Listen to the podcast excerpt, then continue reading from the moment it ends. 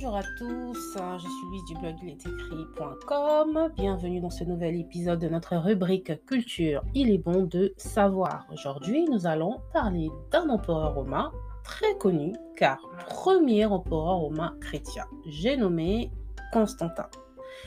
J'ai fait un vilain jeu de mots avec son prénom, mais vous comprendrez par la suite pourquoi j'ai osé le faire. Soyez sympa, je ne critique pas l'homme, il est mort et enterré. Je parle d'inconstance, non pas comme un jugement sur sa personne, mais comme un fait notable, dans son histoire, dans sa marche tantôt chrétienne, tantôt mi-chrétienne, tantôt païenne, mais bon, ce n'est que mon avis. Qui était Constantin?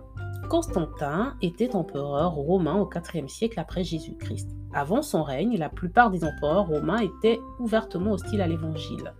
Je rappelle que l'Empire romain était polythéiste, ce qui signifie qu'on y adorait plusieurs dieux.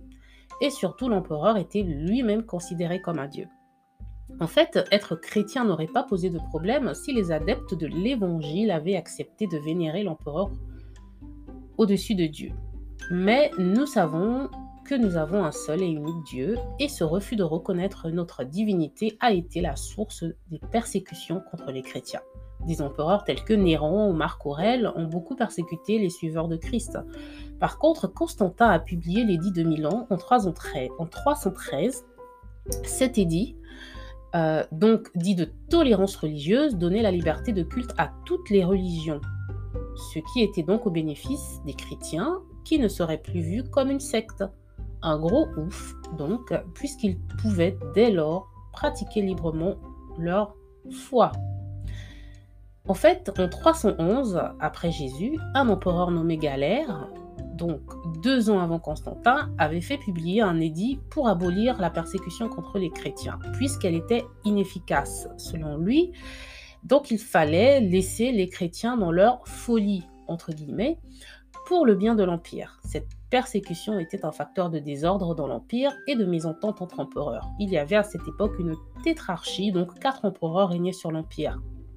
L'édit de Milan, une lettre signée en 313 entre Licinius et Constantin, va plus loin en appelant à la restitution immédiate des biens des chrétiens confisqués et euh, en les autorisant à avoir des lieux de culte et c'est bien plus tard, en 392, que la religion chrétienne deviendra la religion officielle de l'Empire romain, grâce à un autre empereur appelé Théodose, qui, contrairement à Constantin, interdira toutes les autres religions. Pourquoi parlons-nous de Constantin et pas de Théodose? Eh bien déjà, euh, vous voyez que c'est lui qui a contribué à l'essor du christianisme de l'Empire romain. Aussi, on entend souvent certains faits sur cet empereur qui aurait euh, corrompu la Bible, qu'il serait devenu chrétien à des fins politiques et non pas par une réelle conversion. Alors, je n'ai pas pu passer de temps dans des bibliothèques à la recherche d'infos sur le personnage. Je n'ai pas mis de pied dans une bibliothèque depuis bien longtemps.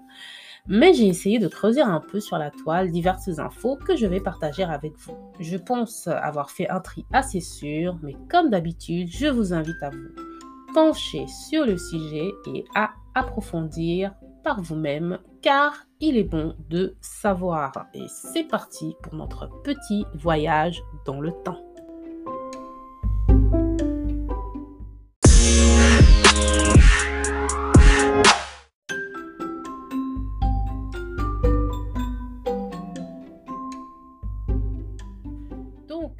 je suppose qu'après cette euh, longue introduction, vous êtes un peu curieux et vous vous demandez mais comment cet empereur s'est-il converti?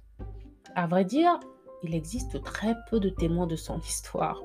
Tous sont morts en fait. Donc nous n'avons que l'histoire avec un grand H pour nous dire et me dire sur le personnage.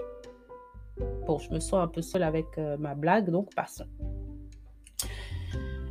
Redevenons sérieux. Alors, il y a beaucoup de données historiques que je vous invite à rechercher, notamment sur le contexte de sa conversion, sur le fait que l'Empire romain était sous une tétrarchie et sur les relations entre euh, Constantin, Licinius et Maxence. Je ne vais pas pouvoir ici entrer dans ces détails. Alors, on raconte que Constantin se serait converti après avoir vu une croix dans le ciel avec toute son armée à la bataille du pont Milvius. Si les smartphones existaient à l'époque, on aurait eu des selfies pour appuyer tout cela. nous avons quelques représentations de la scène que vous trouverez sur Internet. Ce n'est pas euh, qu'une rumeur, puisque c'est un fait historique raconté par des historiens, et on apprend également cette histoire à l'école, en tout cas dans les écoles chrétiennes au Royaume-Uni, de sources sûres. Donc l'histoire avec un grand H évoque cet épisode dont le récit de sa conversion. Il aurait reçu une vision ou un rêve dans lequel Christ lui demandait de combattre selon les normes chrétiennes. Ne me demandez pas quelles sont ces normes chrétiennes du combat militaire, je vous laisse le soin de rechercher. En tout cas, le Christ lui aurait dit que le signe de la croix lui donnerait la victoire. On raconte aussi qu'il aurait fait euh, un rêve dans lequel il a vu un symbole chrétien, euh, les symboles grecs euh, chi héros, donc un X avec un P qui ressemble à un long P dessiné par le milieu. Je vous le mets en vidéo si vous me suivez euh, sur YouTube. Et il demandera à son armée de créer un emblème à cette effigie. Euh, donc le chrisme, c'est un symbole chrétien composé des lettres grecques qui, héros, qui euh, sont les deux premières lettres du mot Christ. Donc lorsque Constantin a eu ses rêves et visions, il ne savait pas vraiment, paraît-il, de quel Dieu il s'agissait, mais il avait été tellement touché qu'il aurait fait ses recherches et découvert qu'il s'agissait de Jésus. Il prendra plus tard pour ses plus proches conseillers des chrétiens et va se consacrer à Dieu.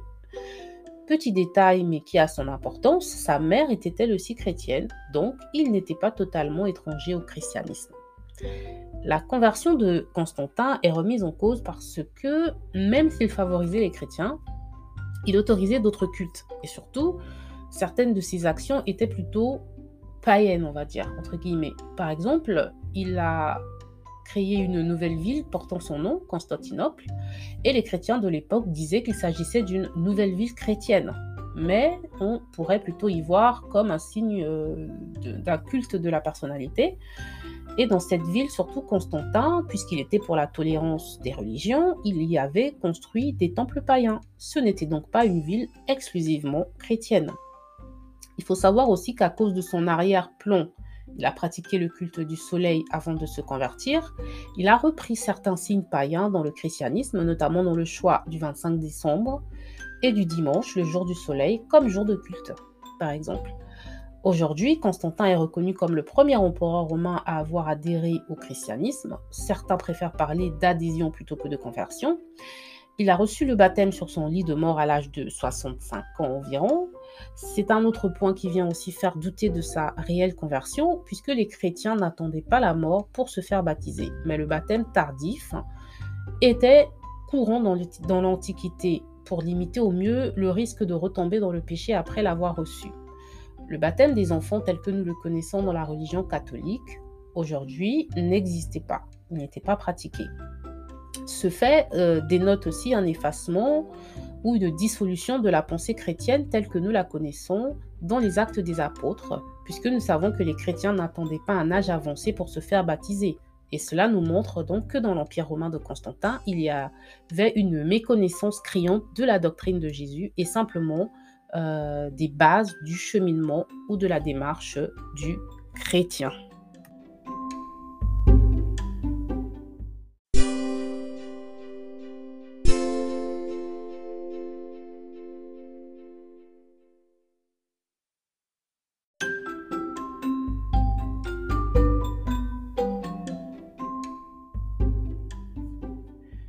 Pour conclure notre petit épisode, qui est une sorte de mise en bouche, hein, d'apéro, et donc j'espère que cela va vous donner envie d'aller euh, faire plus de recherches sur Constantin. Donc, euh, pour conclure, notre but n'était pas vraiment de savoir si Constantin était réellement converti ou pas, mais il est intéressant de s'intéresser à son histoire.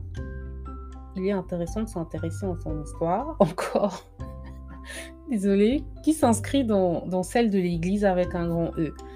Chose intéressante à retenir de l'histoire de Constantin était qu'il mettait en avant l'unité des chrétiens. Et c'est pour cela qu'il s'ingérait dans les relations de l'Église, puisque peut-être qu'il visualisait déjà le christianisme comme la base ou le fondement de l'unité de son empire. L'empire n'était pas complètement chrétien à sa mort, mais il aura mis les bases qui ont fait que le christianisme deviendra plus tard la religion officielle. Même s'il est vrai qu'on a l'impression que l'héritage de cette histoire est plutôt catholique, elle a néanmoins impacté l'ensemble du monde chrétien. Aussi, il est toujours bon de savoir l'origine de notre prison. Il est bon de savoir, car comme nous dit la Bible, celui qui aime l'instruction aime la connaissance. Alors si vous avez appris quelque chose, c'est super. Sinon, eh bien, ce sera peut-être pour la prochaine fois dans un nouvel épisode d'Il est bon de savoir. Ciao